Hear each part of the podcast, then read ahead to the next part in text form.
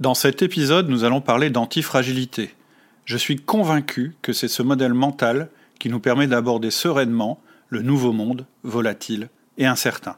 Mais au-delà de la compréhension, c'est souvent la mise en application qui est difficile.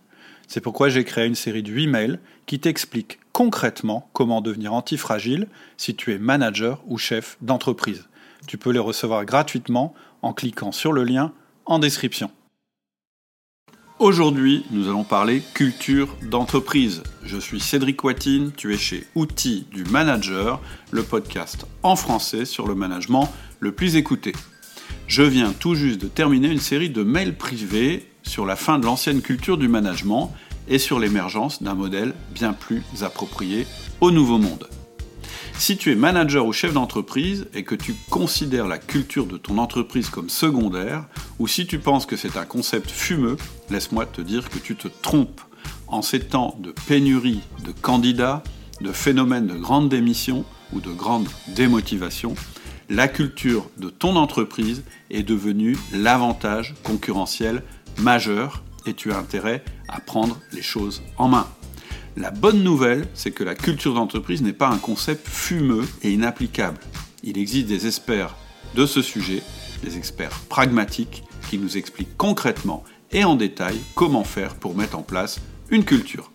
J'ai invité François Durnet qui va nous parler de la pyramide des cultures, une méthode pragmatique qui te permet de transformer la culture de ton entreprise ou de ton équipe. Et la cerise sur le gâteau, c'est que tu peux télécharger son PDF qui te permettra de faire le diagnostic de ta culture d'entreprise et de dégager les axes sur lesquels travailler. Sans plus attendre, voici ma conversation passionnante avec François. Bonjour François. Bonjour Cédric.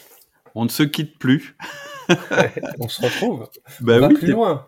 C'est vrai, tu es passé il n'y a pas si longtemps que ça sur le podcast, euh, plutôt pour nous parler euh, des processus. Oui. Et euh, on, avait un peu discuté en off et tu m'avais dit que tu avais des choses à dire sur la culture. Et ça tombe bien parce que euh, euh, cette semaine, c'est ce qu'on se disait là juste avant de démarrer, chez Outils du Manager sur les mails privés, je viens justement de parler du, changement de culture impératif dans la manière de, de manager. Et je trouve qu'on est incroyablement raccord. Donc, ça va être, je pense, intéressant. Tout à fait. Euh, bah écoute, je te propose euh, euh, de démarrer directement en nous disant peut-être un petit peu d'abord, c'est quoi ta grande idée en fait derrière, derrière le podcast d'aujourd'hui? Oui, tout à fait. La grande idée, c'est que tout le monde parle de la culture, mais c'est un sujet extrêmement intangible et très difficile en fait à saisir. On, on, met plein de mots derrière, il y a plein de définitions derrière le mot culture, mais en fait, concrètement, on ne sait pas comment faire. Mmh. Donc la grande idée qui est là, c'est de prendre un modèle qui est très simple, celui de la pyramide de Maslow que tout le monde connaît, de l'appliquer à l'entreprise qu'on considère comme un organisme vivant et mmh. de voir quel type de culture ça donne concrètement dans l'entreprise. Ça, c'est vraiment la, première idée clé. Donc, on va trouver cinq grands types de cultures qui mmh. vont correspondre à toutes les transformations, ou en tout cas la majorité des transformations qu'on peut voir dans l'entreprise. Et la deuxième idée phare qui est derrière, c'est derrière chaque culture, il y a un mindset, un état d'esprit particulier qui impulse la culture et qui fait que la transformation culturelle prend. Super. Est-ce que peut-être dans un premier temps, tu peux juste nous citer les cinq niveaux euh, de la culture comme ça, sans détailler? Et, derrière, si, je comprends bien, juste pour qu'on soit sur les bonnes bases, c'est compliqué d'aller au niveau 5 si on n'a pas mis d'abord euh, le niveau 1 qui serait un petit peu la fondation, ou bien on peut euh, circuler dans cette pyramide dans n'importe quel, euh, dans n'importe quel ordre? Alors oui, le principe de Maslow, hein, qui est tu peux satisfaire des besoins d'un niveau supérieur quand tu as satisfait ceux d'en dessous, il s'applique aussi. Cela dit, parfois on a des oublis et des manques sur certaines cultures, il y en a certains niveaux qu'on va privilégier par rapport à d'autres. On va pouvoir voir ça concrètement. Donc typiquement, les cinq niveaux, c'est le niveau de la protection. Est-ce que l'entreprise arrive à être protégée? Ça, c'est le premier niveau hein, que qu'on appelle survie chez Maslow. Le deuxième, c'est celui de la performance. Euh, c'est-à-dire, est-ce que l'entreprise a une culture chiffre, une culture résultat, culture qualité? Le troisième niveau, c'est une culture de l'humain euh, qui va tabler en fait sur le bien-être et la qualité de vie au travail, euh, la dimension tribu, convivialité qu'on voit dans, dans, pas mal d'entreprises comme les startups. Euh, le quatrième, c'est celui des clients euh, très très demandé, hein, la culture du service, la culture de l'innovation, de l'entrepreneurship. Et enfin, le dernier niveau qui est très euh, d'actualité, en fait, c'est celle de la contribution où on retrouve le RSE, les entreprises aussi apprenantes, s'orienter sur la planète, la solidarité. Hmm. Ok, super. Donc je, je le redis en vitesse. Niveau 1, protection. Niveau 2, performance. Niveau 3, sentiment d'appartenance ou l'humain. Niveau 4, la culture client. Et niveau 5, l'accomplissement et la contribution. En fait, ça prend vraiment les termes de Tout à fait. Très juste. Super. Ok. Euh, ensuite, tu voulais nous, nous parler du mindset. Peut-être donner un peu la définition avant qu'on rentre peut-être dans le détail de chacun des niveaux. Oui, en fait, euh, comment j'en suis, euh, je vais plutôt t'expliquer comment j'en suis arrivé à ce mindset et à ces cultures. Euh, depuis 30 ans où j'interviens dans beaucoup d'entreprises, je vois beaucoup de transformations, entre guillemets, culturelles, comme on dit, qui interviennent et des entreprises qui veulent développer la culture client, être au service, la culture de l'humain par les RH. Donc, et il y a énormément d'outils qu'on met en place. Donc, tu as des outils de design thinking, si tu veux mettre de l'innovation, tu mets de la performance, tu mets du lean, tu veux être agile, tu mets de l'humain, tu mets de la qualité de vie au travail. Et en fait, il y a une grande frustration parce que la majorité de ces démarches, la très grande majorité de ces démarches ne fonctionnent pas, ne prennent pas. Mmh. C'est pas l'outil qui fait la démarche. Et quand tu regardes euh, les livres sur la, culture, donc il y a, une trentaine, euh, depuis une trentaine d'années, il y a des dizaines de livres qui sont sortis sur la culture, mais il y a toujours les mêmes références qui ressortent. Il y en a une qui m'a qui m'a particulièrement marqué, c'est Edgar Schein, qui a, qui a trois niveaux en fait de culture. Il y, a un, il y a un niveau très en superficiel qui sont les comportements, ce qu'il appelle les manifestations visibles, les habits que les personnes parlent, les rituels, la manière dont ils parlent. Et ça, c'est quelque part les outils. Donc tu peux arriver dans une entreprise et voir les outils, c'est bien ok. Mais lui, il dit qu'il y a un deuxième et un troisième niveau. Le deuxième niveau, c'est celui des valeurs, les valeurs qu'on assume, euh, qu'on incarne, donc vraiment que tu vois afficher. Et puis le dernier niveau, c'est la partie vraiment intangible, c'est le cœur, le fond de l'iceberg, et c'est celle-là qui m'intéresse parce qu'il appelle ça de lui-même les croyances en fait. Hmm. Ce en croit, euh, ce en quoi en fait on croit profondément. Hmm. Et ce qui m'a permis de d'arriver à ça, c'est que ben moi j'étais extrêmement frustré pendant les, les dernières euh, années, parce que tout le monde parle de culture, et puis finalement, personne arrive vraiment à s'en saisir. Donc, on voit qu'il y a cinq niveaux de culture qu'on peut décliner. On, je le détaillerai euh, si on a le temps, mais en tout cas, je le détaillerai dans le livre euh, qui sera accessible euh, avec ce podcast, qui est de mhm. dire que tu peux mettre en place tous les outils du monde. Si tu n'attaques pas le pourquoi, on revient au pourquoi de Simon Sinek, qui est la croyance qui est derrière, tu vas pas y arriver. Mhm. Et du coup, dans les formations que, que j'ai pu donner, là, c'est toutes les formations que je donne, je parle beaucoup de mindset, euh, de croyances et, de valeurs. Et en fait, ce que retiennent le plus les gens, je vois, hein, c'est ah oui, mais comment on développe ce mindset? Donc je me suis dit, mais finalement, la culture est basée sur un mindset qui est un ensemble de croyances, de postulats, de, de vérités profondes en euh, dans lesquelles un certain nombre, une majorité des individus d'une équipe ou d'une entreprise croient. Donc mmh. typiquement, le mindset de protection, c'est-à-dire que l'entreprise soit protégée, qu'elle puisse survivre, ça va être euh, toute cette dimension, plutôt que d'être dans le doute, dans l'inquiétude de basculer dans une forme de, confiance individuelle et collective, donc d'abord dans mes compétences, celles de mes équipes, celles de mon entreprise, mais aussi dans l'écosystème. On l'a vu clairement avec le Covid. Euh, il y a beaucoup de gens qui ont commencé à se dire mais comment je vais faire pour survivre, notamment des indépendants, mais aussi dans les entreprises, comment je vais travailler à distance. Et finalement, euh, les actions du gouvernement, euh, du moins en France, ont permis d'amener une forme de confiance dans une forme de protection financière, on pourrait dire, des entreprises et ça fait travailler ce niveau de, de croyance ou de mindset. Donc ça, c'est sur la culture euh, protection. Pour moi, c'est de basculer du doute à la confiance.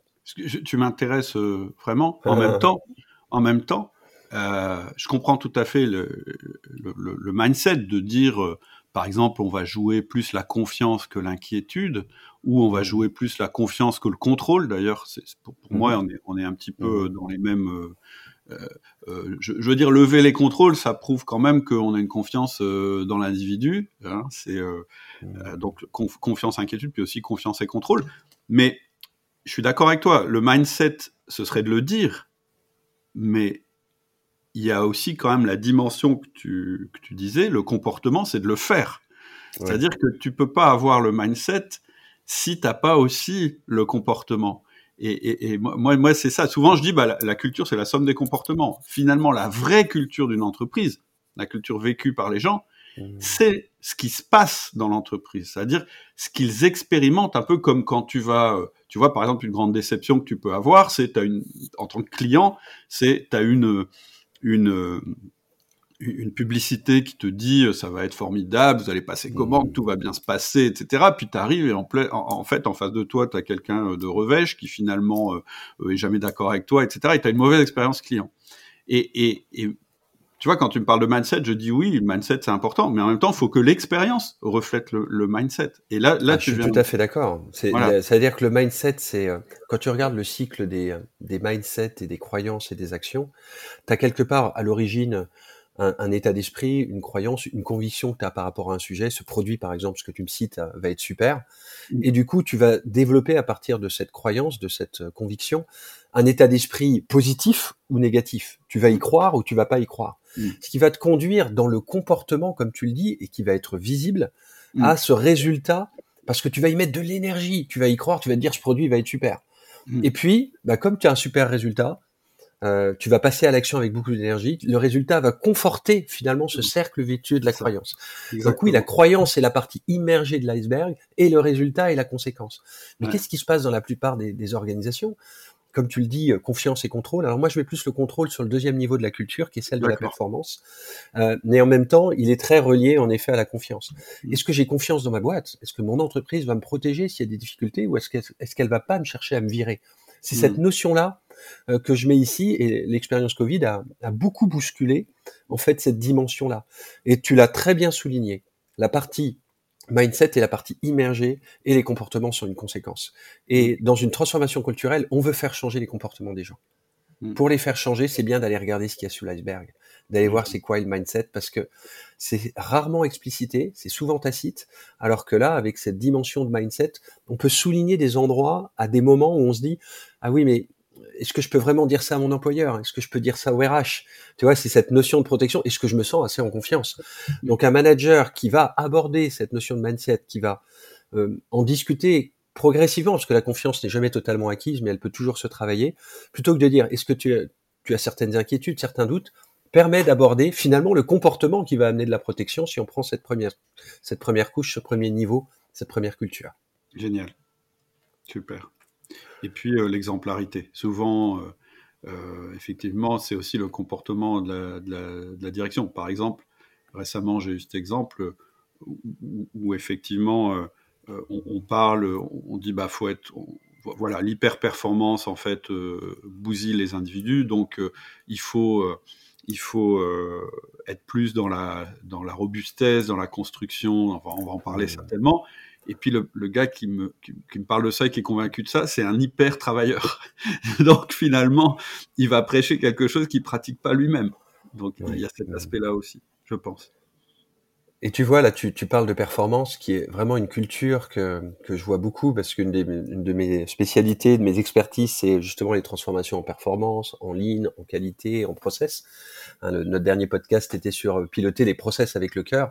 On voit qu'il y a deux cultures dedans. Il y a ce deuxième niveau de performance qui, qui rend stable finalement une entreprise, mmh. qui lui assure une sécurité dans la durée, mmh. euh, qui est de voir, ben, c'est quoi tous les chiffres, les résultats.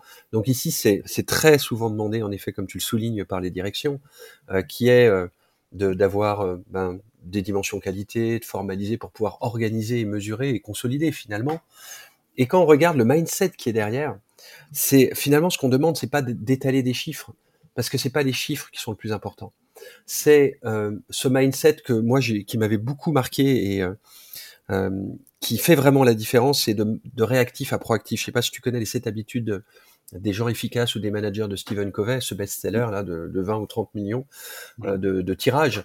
Et à chaque fois que j'en parle, les gens sont vraiment ah oui, c'est une évidence. Ils se concentrent sur notre cercle d'influence versus le cercle des contraintes. Et je trouve que c'est vraiment la culture performance, elle est là, parce que c'est pas des indicateurs qui m'intéressent, c'est un, un épiphénomène. Non, mais ce qui m'intéresse, c'est sur quoi je peux agir. Et notre cercle d'influence, c'est surtout en fait comment je peux regarder les chiffres différemment, comment je peux solliciter des personnes pour m'aider à présenter mon budget de manière différente, versus de, me focaliser sur euh, mon cercle des contraintes, ce qui ne va pas, j'ai pas le budget, j'ai pas les ressources. Et euh, j'ai énormément d'histoires en fait sur ce sujet-là, et je trouve que c'est un des leviers qui rend la performance digeste du point de vue opérationnel et managérial mmh. versus la direction qui demande souvent que des reporting.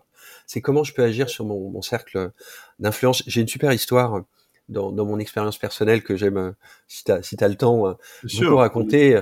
Tout euh, quand, D'accord, bah parfait. Quand j'étais chez, chez General Electric, ce qui m'a fait le plus grandir dans, dans un poste de directeur, donc j'étais passé manager à directeur de programme, et tous les mercredis, on avait avec notre N plus 2, donc le VP de, la division médicale, des revues des, projets et programmes. Et en tant que directeur de programme, je devais concilier les, les, différents métiers.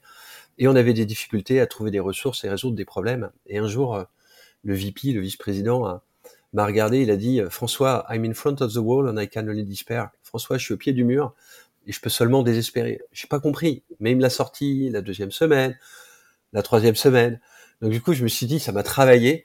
Et puis je suis allé voir les différents métiers euh, et j'ai commencé à élaborer euh, la situation, à analyser les causes racines et, et à trouver des, des, solutions et à présenter ces solutions au point hebdomadaire du mercredi. Et là, le VP m'a souri. J'ai compris ce que c'était que travailler à ce moment-là. Plutôt, j'ai des contraintes, j'ai pas le budget, on n'a pas les moyens. Ah, comment je peux aller voir les gens, essayer de trouver des solutions ensemble? Et c'est aussi mon rôle finalement de développer mon cercle d'influence. Absolument, absolument. Ça, ça mène de la perf. Ouais, ouais. Et c'est le la citation de Paul Valéry, euh, un chef est quelqu'un qui a besoin des autres. Et ça, c'est euh, de plus en plus vrai, je pense. Oui, tout à fait. Il y en a une que j'aime beaucoup euh, comme citation sur ce sujet-là, euh, qui résume par, pour moi parfaitement. Je la mets dans le livre, c'est celle de Marc Aurèle, c'est l'empereur romain dont on parle moins que César, mais qui a vécu plus longtemps en tant qu'empereur, qui ouais. dit Donne-moi le courage de changer les choses que je peux changer. Donc vraiment agir sur mon cercle d'influence. La sérénité d'accepter ce que je ne peux changer. Donc là, c'est de reconnaître finalement euh, ce, ce, cercle des contraintes au-delà de moi sur lequel je peux pas agir, et surtout la sagesse de distinguer les deux. C'est ma citation préférée. Vraiment... Tu vois, est... Elle est parfaite. ah bah c'est la citation qui guide ma vie, tu vois. Donc tu... c'est super. Okay. Et tu, tu vois, ça redonne du pouvoir en fait. Mmh. Ça, ça rend une démarche de performance. Moi qui fais beaucoup de déploiements lean et agile et euh, de, de, process, quand les gens travaillent sur cette partie-là, mais, mais mon process c'est pas moi, de revenir à cette culture, ce mindset finalement de, de proactif, c'est un vrai changement culturel en mmh. fait euh, qui amène une vraie performance différente, une performance appropriée. Mmh. Une juste performance. Exactement, comme la juste bienveillance qu'on a écrit voilà. avec euh, Thierry, Marie Caron. Euh, après, il y a la culture de l'humain. Et ouais. la culture de l'humain, ce que, ce que, je constate beaucoup, alors là, vous avez tout ce qui est bien-être, euh, bonheur au travail, euh, mais aussi toutes ces dimensions de convivialité, euh, les tribus qu'on retrouve euh, dans les approches des grandes startups, des scale-up, notamment américaines. Et je me suis beaucoup penché sur la question en me disant, mais finalement, qu'est-ce qui est au cœur de, de la culture de l'humain, c'est une forme en fait de reconnaissance. Et c'est pour ça que le mindset que je propose ici, c'est celui que j'ai beaucoup travaillé, notamment dans, dans, mes formations de coaching. Euh, comme, je te l'ai peut-être déjà partagé, je travaille euh, par exemple avec David Laroche, où on a avec ce YouTuber beaucoup de formations en coaching, de centaines de personnes euh, en même temps. Et en fait, ce que j'ai pris conscience déjà avant, hein, parce que je fais du coaching depuis 20 ans, mais encore plus dans ces formations, ce que dont a besoin le coach et le manager et l'opérationnel, et en fait n'importe quel professionnel, c'est de reconnaissance, d'une forme de reconnaissance, mais plutôt que de chercher à la prendre dans l'environnement, à la prendre chez son manager, à la prendre chez ses collègues en demandant du temps, en demandant de l'attention, ça, ça m'a vraiment sauté aux yeux. Est-ce qu'on pourrait avoir donné la capacité aux gens de la donner eux-mêmes cette reconnaissance? Et finalement, c'est ce que j'appelle, plutôt que de prendre, de chercher à prendre chez les autres, de chercher à aller donner euh, cette forme de présence et de reconnaissance. Et pour moi, dans, dans ce mindset, hein, cet état d'esprit, d'abord, comment est-ce que je peux me donner de la reconnaissance à moi-même, de la présence à moi-même, un peu plus de temps à moi-même? Un bon manager est quelqu'un qui sait d'abord se gérer. On le voit dans toute l'approche de l'intelligence émotionnelle de Daniel Goldman. Euh, les premières compétences, enfin d'abord l'intelligence émotionnelle sert à 60-70% de la perf en entreprise, hein, Mmh. Donc plus que la connaissance et le, le savoir-faire, et cette dimension de savoir-être, mais il indique bien que la conscience de soi et la maîtrise de soi, la gestion de soi, sont avant la gestion des autres et viennent mmh. alimenter cette gestion des autres. Donc il y a vraiment cette première étape dans ce mindset de comment je prends soin un peu plus de moi, comment euh, je vais voir mes forces, euh, mes valeurs, je nourris un peu plus de temps pour moi, j'arrive à, gérer ce temps-là, et là, je vais pouvoir être beaucoup plus aidant et donner euh, cette culture finalement de l'humain, du bien-être, parce que j'ai touché aussi cette forme de reconnaissance à partir de moi-même.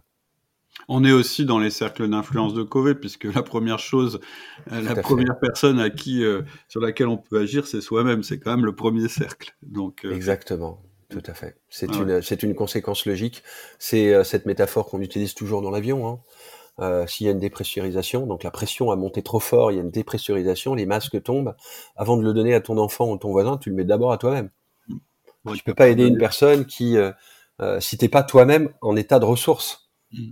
Pour pouvoir ça. C'est aussi l'exemplarité, c'est-à-dire que moi je rencontre quand même beaucoup de, managers qui sont euh, presque en limite euh, de burn-out parce qu'ils ne savent pas se gérer eux-mêmes et gérer leur, mm. leur planning, malheureusement, en, accusant leur direction, etc. Mais finalement, c'est quand même toi qui décides à un moment.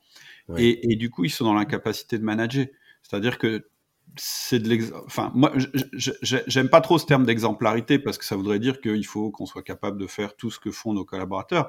Mais par contre, avoir une posture où tu te connais bien, où tu te respectes, etc., ça aide quand même beaucoup, effectivement, à manager les autres. C'est là quelle est l'exemplarité pour moi. C'est de montrer que euh, il est possible dans ce monde euh, d'être serein et de travailler de manière sereine. Alors, euh, je suis tout à fait d'accord avec toi. On associe souvent, on confond exemplarité et perfection. Et du coup, ça met énormément la pression, surtout qu'il y a beaucoup de, de dimensions de perfectionnisme euh, dans nos entreprises aujourd'hui. Hein. Mmh. Beaucoup, les ingénieurs, notamment, sont une population qui sont très, très perfectionnistes.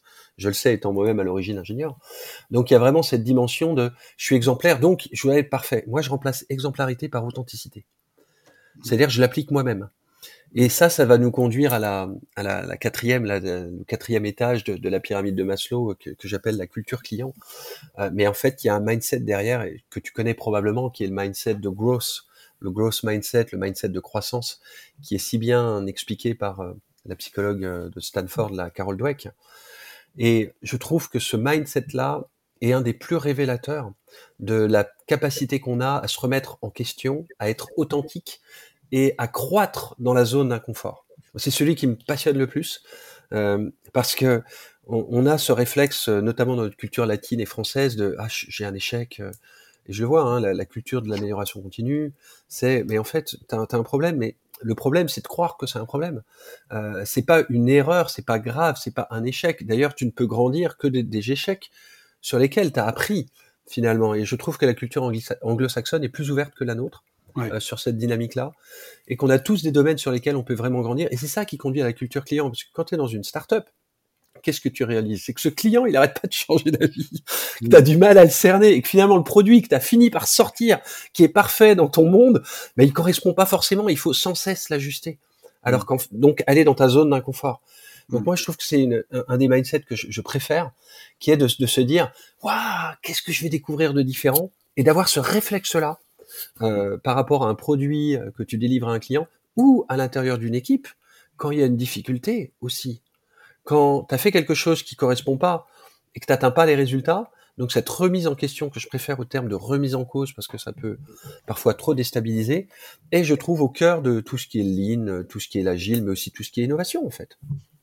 Il y a aussi une dimension euh, psychologique, c'est que pour pouvoir justement croître, il faut euh, avoir, euh, j'irais, la, la, culture de se dire, euh, d'abord, c'est jamais fini, euh, donc euh, c'est toujours en progrès, et puis aussi de dire quand quelque chose ne va pas, ça me remet pas en cause moi, ou mon produit, ou mon équipe, ça remet en cause une partie de moi, une partie de mon produit, une partie de mon équipe. Et c'est ça le potentiel de d'évolution, de, c'est d'être capable de se dire non, je suis pas remis en cause globalement, c'est un des aspects, euh, un de mes comportements ou une de mes tendances qui est remise en cause, et celle-là, je vais la travailler pour devenir meilleur. Je pense qu'il y a cette idée, et c'est là où je suis d'accord avec toi, il y a un petit, euh, une différence peut-être culturelle entre peut-être le, le, modèle anglo-saxon puis le nôtre, où nous, on va dire, bah, si quelqu'un fait une erreur, alors il est globalement euh, quelqu'un qui fait des erreurs. Ou on confond l'action et l'identité de la personne. C'est ça. On mélange les deux. Exactement. Et, et, et d'ailleurs, ça se retrouve même chez les entrepreneurs qui souvent sont tellement dans leur business que ils, pensent que si le business s'écroule, ils vont mourir aussi avec le business. Il y a, il y a, il y a cette espèce de capacité à un moment de pouvoir prendre du recul par rapport à notre mmh. business, par rapport à soi, par rapport à son équipe, par rapport à son produit, et de se dire, bah, je regarde de l'extérieur, ou je me regarde de l'extérieur, je me dis comment je peux croître. C'est ça hein, le mindset de croissance finalement.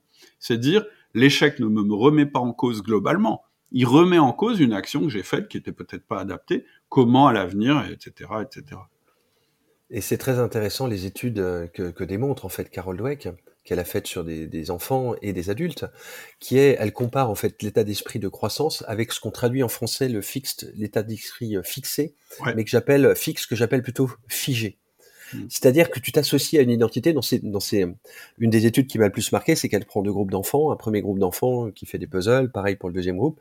Et le premier groupe, elle leur dit vous êtes les meilleurs, vous êtes intelligents, c'est pour ça que vous y êtes y arrivé. Donc elle fige euh, une identité finalement, un état d'esprit psychologique qui est de dire je suis intelligent.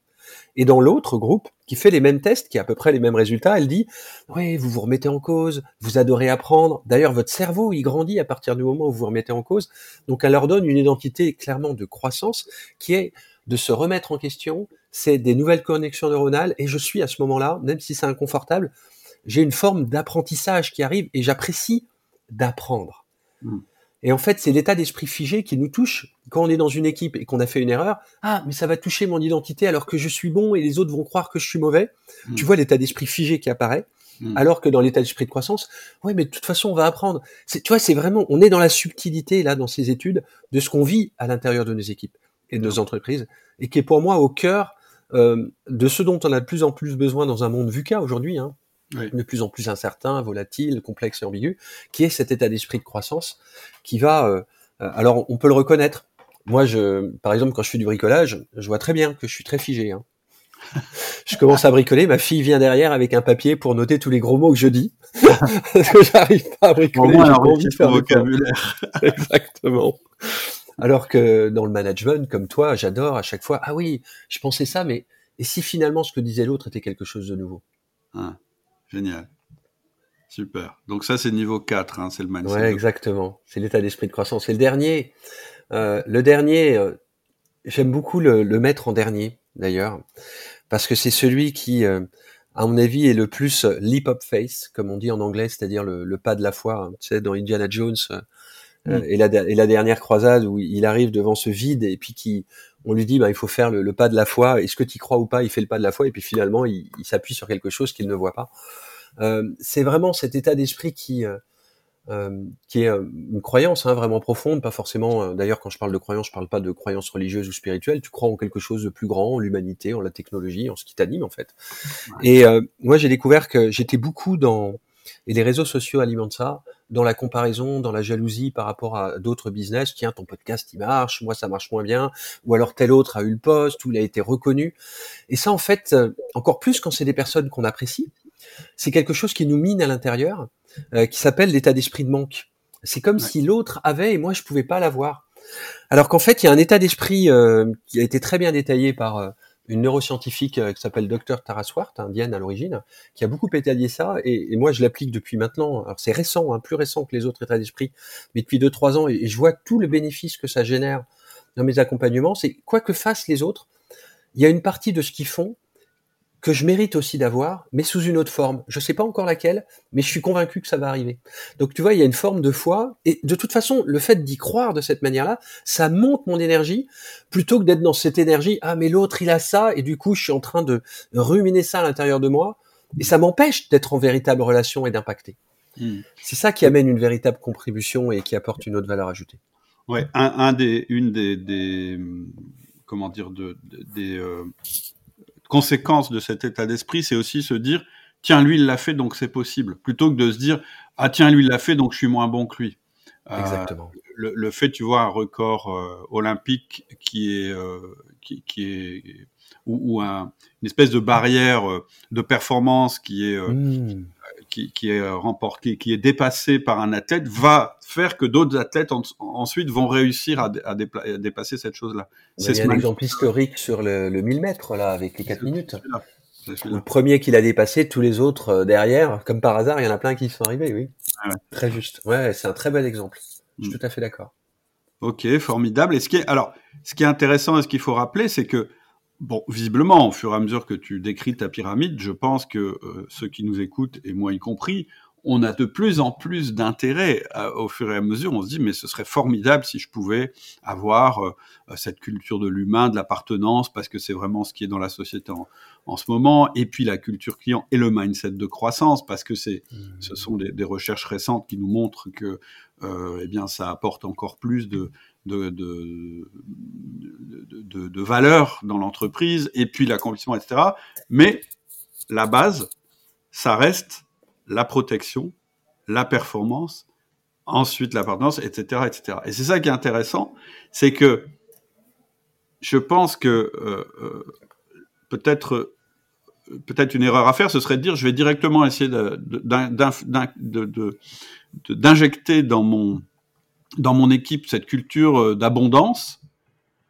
Et malheureusement, euh, ça marchera pas parce que finalement, j'ai pas franchi toutes les étapes. Donc, comment on pourrait euh, faire parce que on est chez outils du manager. et ce Concrètement, c'est que derrière on passe à l'action et, et, que effectivement, tu disais bah c'est pas les outils, c'est plutôt le mindset. Ok, mais justement, comment par quel biais on, injecte ce, mindset? Comment on fait en fait finalement pour mettre la première pierre, puis la deuxième, puis la troisième, etc. Est-ce que tu peux en fait nous expliquer rapidement ou pas, pas, rapidement, mais concrètement comment on fait maintenant? Maintenant qu'on est convaincu, comment on fait pour passer à l'action? Oui, alors déjà, euh, je te remercie, moi aussi j'adore le, concret, hein. euh, c'est pour ça que la plupart des démarches de transfo se basent sur des outils, et je vais y revenir. C'est déjà de faire un état des lieux, où t'en es dans ton équipe, où t'en es dans ton entreprise. Et typiquement, euh, toutes les entreprises sont pas à zéro sur les cinq niveaux. C'est impossible. Aujourd'hui, les, salariés ont un minimum de niveau de confiance avec leur contrat de travail, euh, dans leur manager. Pareil, on a un minimum de performance. C'est pas le chaos complet, même si c'est assez artisanal dans certaines euh, entreprises. Mm. Donc déjà de faire un, niveau, donc je, se poser des questions. Où est-ce que j'en suis en termes de, de, culture, de protection, de performance, d'humain, de client, de contribution, et aussi en termes de mindset. Comment je l'évalue? Après, tu peux le partager concrètement, comme, comme je le fais là. Donc le, le support, un PDF que j'ai le plaisir à partager, qui est un peu une synthèse du livre qui va sortir à la fin de cette année 2022, euh, mm. montre quelles sont les questions que tu peux te poser avec des exemples concrets de mise en œuvre euh, qui permettent de le partager euh, en tant que manager avec son équipe. Ensuite, Je suis pas comme, on n'est pas à zéro a priori on est à zéro sur aucun niveau.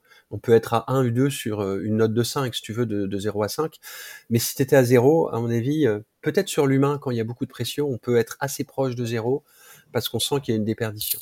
Eh bien, d'aller voir les zones qui sont les plus difficiles pour toi et de commencer à les travailler. Alors, comment tu les travailles?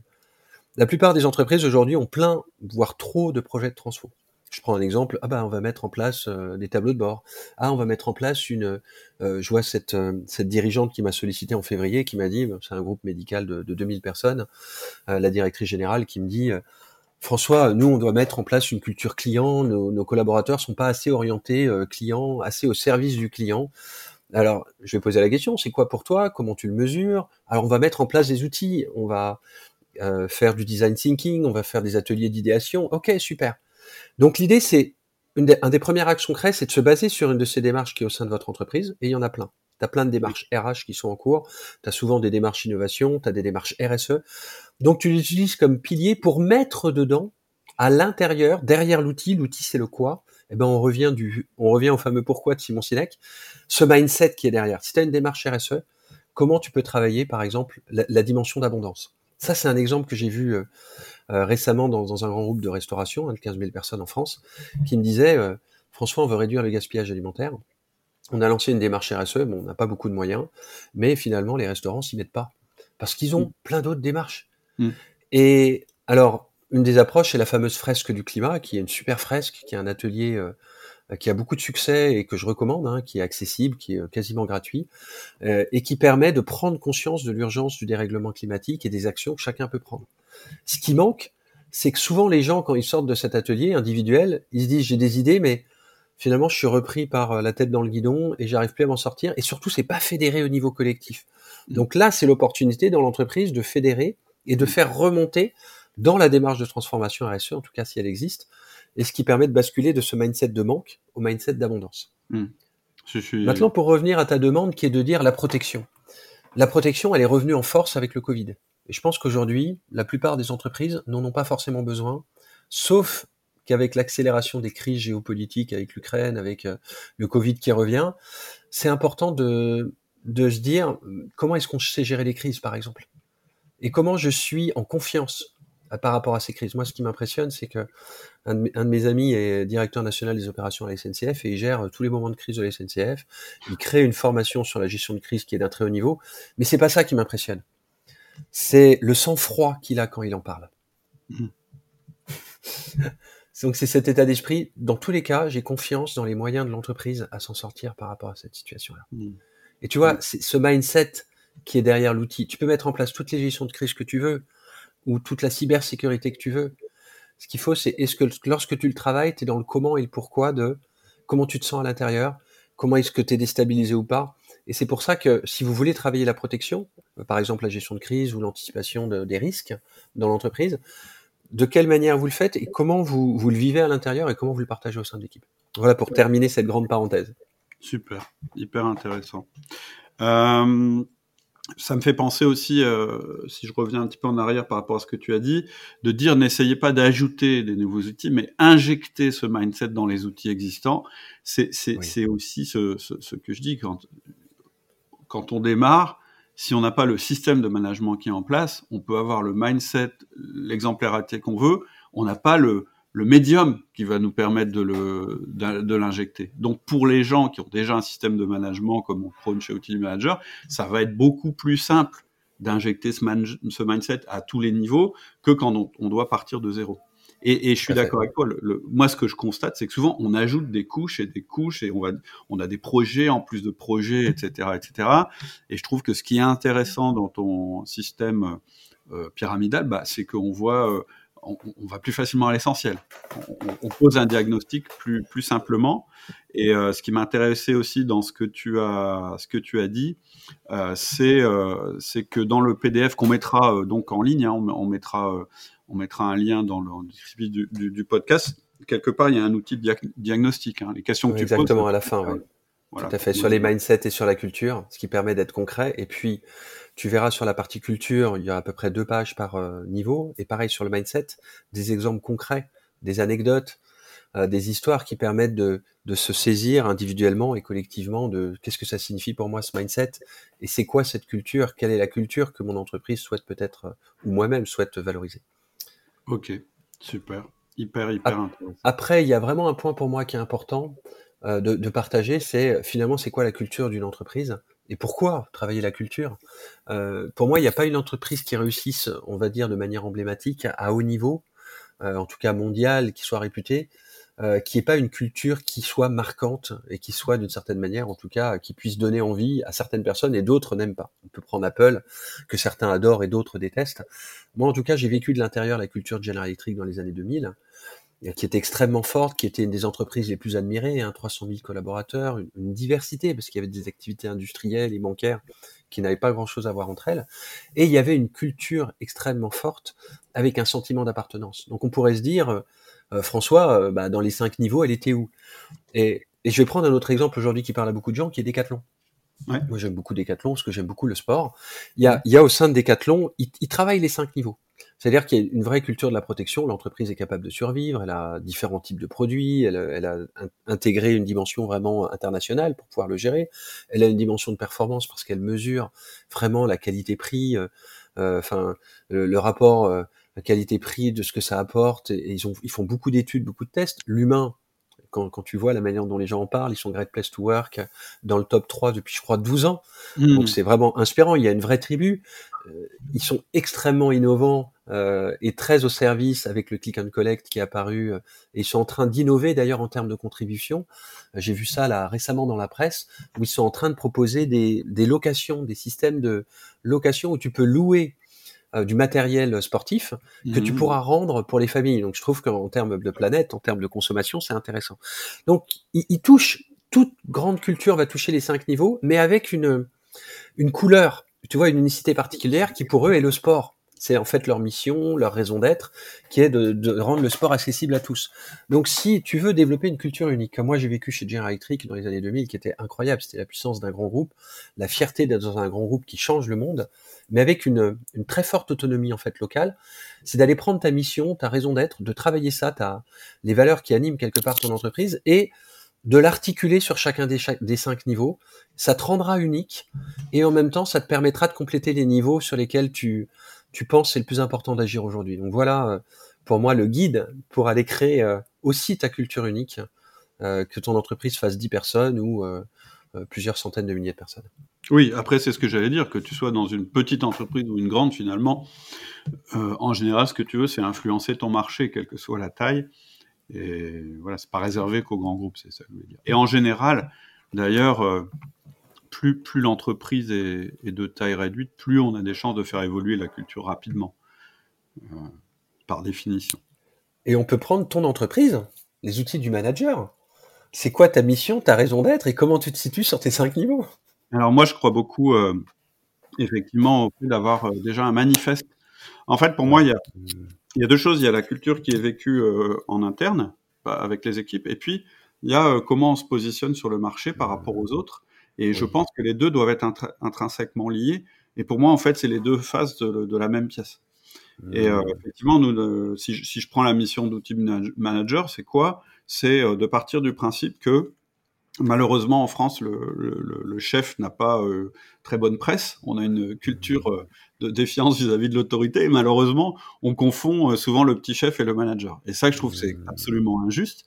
Et c'est pour ça que j'ai créé Outils du Manager, parce que moi, les managers, ils m'ont aidé. Ils ont, je veux dire, sans les managers, j'aurais rien pu faire de ce que j'ai fait dans ma carrière professionnelle et de ce que je vais continuer à faire. Donc, la première idée, c'est de replacer le manager au centre. C'est un petit peu comme si tu disais, bah, sur ton marché, c'est quoi l'injustice que tu es en train d'essayer de, régler? Tu vois, pour moi, ça, ça c'est la partie euh, comment tu te positionnes, c'est quoi ton manifeste par rapport aux mmh. autres? Donc, et puis ensuite, ça se décline. Par exemple, euh, chez Outils du Manager, euh, l'idée, bah oui, c'est de créer une communauté dans laquelle les managers se sentent bien, se sentent considérés, qui leur donne de la force. Donc, à la fois des outils, mais aussi une considération, et, mais aussi que ce soit une communauté qui s'entend bien, qui fonctionne bien ensemble, qui soit tournée vers le progrès, etc. Et puis après, le positionnement marché, c'est de se dire, en fait, finalement, nos clients, c'est pas les entreprises. Finalement, nos clients, ce sont les managers. Donc, on va avoir une approche, euh, et c'est comme ça que j'ai monté cette activité, si je prends l'exemple, c'est de dire, plutôt que de, de m'adresser à des entreprises, à des RH, etc., moi, je vais m'intéresser aux managers en tant qu'individus. Ils sont dans la détresse, qui ont envie de se développer, etc. C'est mon approche. Une fois qu'on a défini ça, bah, quand je reprends euh, euh, la pyramide dont tu parles, tu vois, on voit bien qu'il y a un parallèle assez fort entre la manière dont on va s'adresser à nos clients qui sont les managers et la manière dont on est obligé du coup en interne de structurer notre manière de travailler. Donc oui, euh, la confiance, bah, ça part euh, euh, par le principe de dans cette structure-là et dans d'autres d'autres entreprises que, que, je dirige, bah, on privilégie très clairement euh, la confiance par rapport au contrôle, c'est ce que je disais tout à l'heure, mmh. parce que mmh. avec le recul aujourd'hui, je sais que la confiance est plus puissante que le contrôle. C'est pour ça que j'ai fait le lien tout à l'heure quand tu parlais euh, mmh. au niveau 1. Et, et, ça, ça va se retrouver aussi chez Outils du Manager dans les outils qu'on va proposer aux managers. La première chose qu'on va leur dire, c'est créer la confiance. Elle n'existe pas à l'état naturel. Ne part pas du principe qu'on te fait confiance parce que tu es un mec sympa, etc. Non tu dois créer la confiance, c'est ton job de manager. Comment tu fais? On travaille pas à découvert, on met, on met d'abord, on montre d'abord de l'attention aux gens avant de leur demander de faire des choses. Et là, on est euh, plus dans la culture de l'humain, euh, sentiment d'appartenance, etc. Donc, je vois bien ta grille, elle me parle tout de suite, tu vois. On avait. Ben oui, t'as as vraiment, as vraiment dans cette dimension de confiance que toi tu crées en interne et en externe dans la communauté, donc protection. Quelque part ici, vous allez trouver des réponses.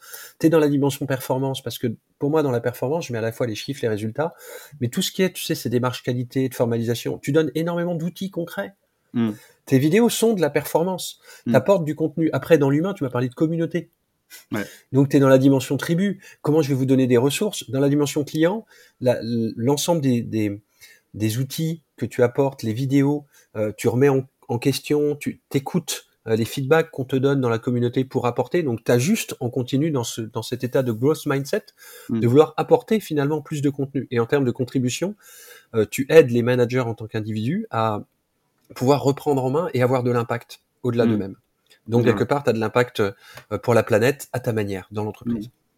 Tout à fait. Euh, le, truc aussi, euh, parce que tu reparles du concept de, de, de, growth, c'est-à-dire se dire, oui, il faut se remettre en question. Faut, faut pas, il ne faut pas, pas être dans un mindset figé. Il y a un outil qui est intéressant là, c'est l'outil feedback, donc dont on mmh. parle mmh. dans les premiers épisodes du podcast, où j'explique qu'un feedback, ça se fait jamais, jamais, jamais, jamais sur l'individu. Ça se fait mmh. toujours sur le comportement de l'individu. Sous-entendu, attention à pas dire à quelqu'un non mais toi de toute façon euh, tu es tout le temps en retard aux réunions tu vois. Je te catalogue comme quelqu'un. Là c'est sûr tu vas pas générer un mindset de growth euh, la personne elle va plutôt essayer de te montrer qu'en fait elle est elle est quelqu'un de bien quand même. Et en fait ce que tu veux toi c'est toucher son toucher son comportement pas la totalité de sa personne ouais très euh, juste on voit bien la différence entre l'être et le faire. Ce qu'on appelle un feedback en effet conditionnel ou inconditionnel. Mm. Inconditionnel, c'est sur l'être. Vous êtes quelqu'un de, super. J'apprécie d'être en lien. Bah, tiens, Cédric, avec toi, de, mm. tout ce que tu apportes. Et euh, si je donne un feedback euh, plus sur l'axe d'amélioration pour faire grandir, c'est de dire, bah tiens, à ce moment-là, quand ça a été présenté de cette manière-là, j'ai pas saisi l'intérêt. Donc, je cible une action en fait, et on peut changer les actions. Mm. Ok, super, super, super. Euh, alors, on a, on a juste euh, évoqué très rapidement le, PDF que tu mets euh, à disposition. Est-ce que, alors, j'ai compris donc que ça, ça, allait, ça démarrait ce PDF par un, un, diagnostic. Que il termine par un diagnostic. Il termine. Ah, ça se termine, d'accord, ok. Et donc ça, c'est quelque chose qui est, euh, je dirais, le, résumé ou les, premières, euh, les premières, euh, les premiers chapitres d'un livre que tu vas sortir, c'est ça? Oui, exactement. Je prévois d'écrire un livre sur donc les cinq cultures d'entreprise, en fait, d'ici la fin de l'année 2022. J'ai aussi un livre qui va sortir sur se libérer de l'entreprise libérée. Ah, ah, ça, ça m'intéresse beaucoup, beaucoup. bah, peut-être le sujet d'un autre podcast, tu me diras. Mais en tout cas, euh, d'autres formes de libération que celles qu'on nous dit, il faut aller dans l'entreprise libérée, ah. qui est qui est idéalisée, qui est belle, hein, mais que si peu d'entreprises arrivent à faire au final. Bah il y a plein d'autres manières d'y arriver en fait. Ah, je sens qu'on euh, va se on va, je sens qu'on va se reparler parce que tu vois, moi, moi j'ai j'ai j'ai inventé, enfin je l'ai pas inventé, mais j'ai un principe qui est on va déjà libérer l'entrepreneur avant de libérer son mmh. entreprise. C'est exactement on ça. On, va déjà libérer ses, ses, managers avant de libérer l'entreprise. Peut-être en gardant le système pyramidal qui a quand même fait ses preuves et qui est quand même très solide et robuste. Mmh. Mais après, euh, voilà. Euh, moi, moi j'aime bien, euh, j'aime bien, j'aime bien commencer par c'est comme ce que je disais sur le feedback, que de remettre en question la personne, j'aime bien remettre en question ses comportements. L'entreprise, c'est pareil, plutôt que de remettre l'entreprise, j'aime bien remettre en, question ses fonctionnements à l'intérieur de l'entreprise. C'est très bien vu, j'aime beaucoup le parallèle. Ouais, et je pense que, bah écoute, euh, on, en reparlera donc dans un prochain épisode. Avec plaisir. En attendant, je te remercie euh, encore une fois pour, euh, pour ta participation au podcast. À chaque fois, c'est ultra éclairant. Euh, je trouve que on est en phase et donc je, je pense que ça apporte beaucoup à chaque fois aux personnes qui nous écoutent. Hein. Tout ce que tu dis apporte beaucoup. Maintenant, la manière de rendre les choses concrètes, bah, c'est de jeter un œil attentif sur, sur, le PDF et puis peut-être de commencer à faire vos diagnostics pour voir. Très juste. Ce qui est concret pour moi dans, dans ce livre euh, et dans ces cinq niveaux, c'est que j'ai étudié hein, une quinzaine de livres sur la culture d'entreprise et ça reste très théorique, très conceptuel. C'est des, euh, des, philosophes, des écrivains, des anthropologues, euh, des mmh. sociologues qui regardent. Et en fait, quand on tape culture d'entreprise, tu retrouves ce que tu as dit, manifeste, charte, comportement, action, et concrètement. Après, il y, a d'autres livres comme Harvard là qui ont sorti un modèle intéressant. Il te dit les huit types de culture. Ok, mais concrètement, comment tu vas? C'est ça. Euh, alors que dans le, le, modèle de Maslow, qui parle vraiment à la majorité des gens, qui est vraiment accessible, si, en prenant la logique de l'appliquer à, à l'organisation, l'entreprise qui est un être humain, comme tu dis, on va faire évoluer son savoir-faire, mais pas son savoir-être. On va le faire évoluer, mais en le respectant quelque part, en trouvant son alignement. Ben, il y a vraiment cette notion des, des cinq niveaux, et il n'y a pas une fonction de l'entreprise qui n'est pas reconnue à travers ces cinq niveaux. Tu vois, les RH vont être plus être dans l'humain, le marketing et le commerce plus être dans le client, la contribution euh, sera plus la communication, la performance sera plus les directions opérationnelles.